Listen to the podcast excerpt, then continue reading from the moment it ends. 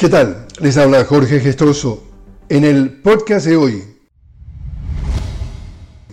en Brasil, una operación de la policía dejó al descubierto los presuntos planes de Jair Bolsonaro y altos mandos militares para dar un golpe de Estado contra el presidente Lula da Silva en el 2023. La policía brasileña ordenó este jueves la confiscación del pasaporte del expresidente Bolsonaro, a quien prohíbe salir del país en el marco de la investigación por el asalto a las sedes de los tres poderes brasileños en Brasilia, ocurrido en enero del 2023. En medio del operativo, los agentes cumplieron con órdenes de registro y prisión preventiva en una docena de estados brasileños. Entre las personas que son objeto de las disposiciones de búsqueda y captura se encuentran militares y miembros de la administración de Bolsonaro, su círculo más cercano.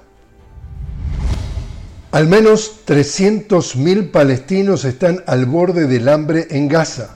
El comisionado de la Agencia de las Naciones Unidas para los Refugiados Palestinos, UNRWA por sus siglas en inglés, Philips Lazzarini, añadió el jueves que desde el 23 de enero, es decir, hace dos semanas, se han visto impedidos de entregar ayuda y alimentos en el norte del enclave que se niega a dejar pasar Israel en su asedio militar al enclave que a cuatro meses de iniciado viene dejando unos 30.000 palestinos muertos, la mayoría mujeres y niños.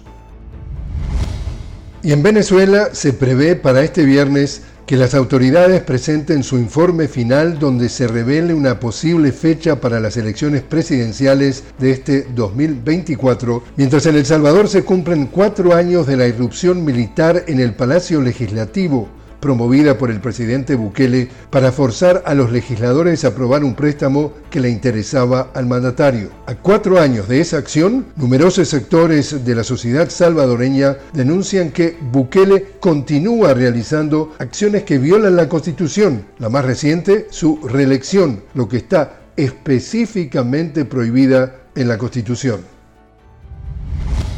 Y así es como está el mundo. Les habló Jorge Gestoso. Los invito a que me acompañen en otro podcast de la noticia con Jorge Gestoso. Hasta entonces.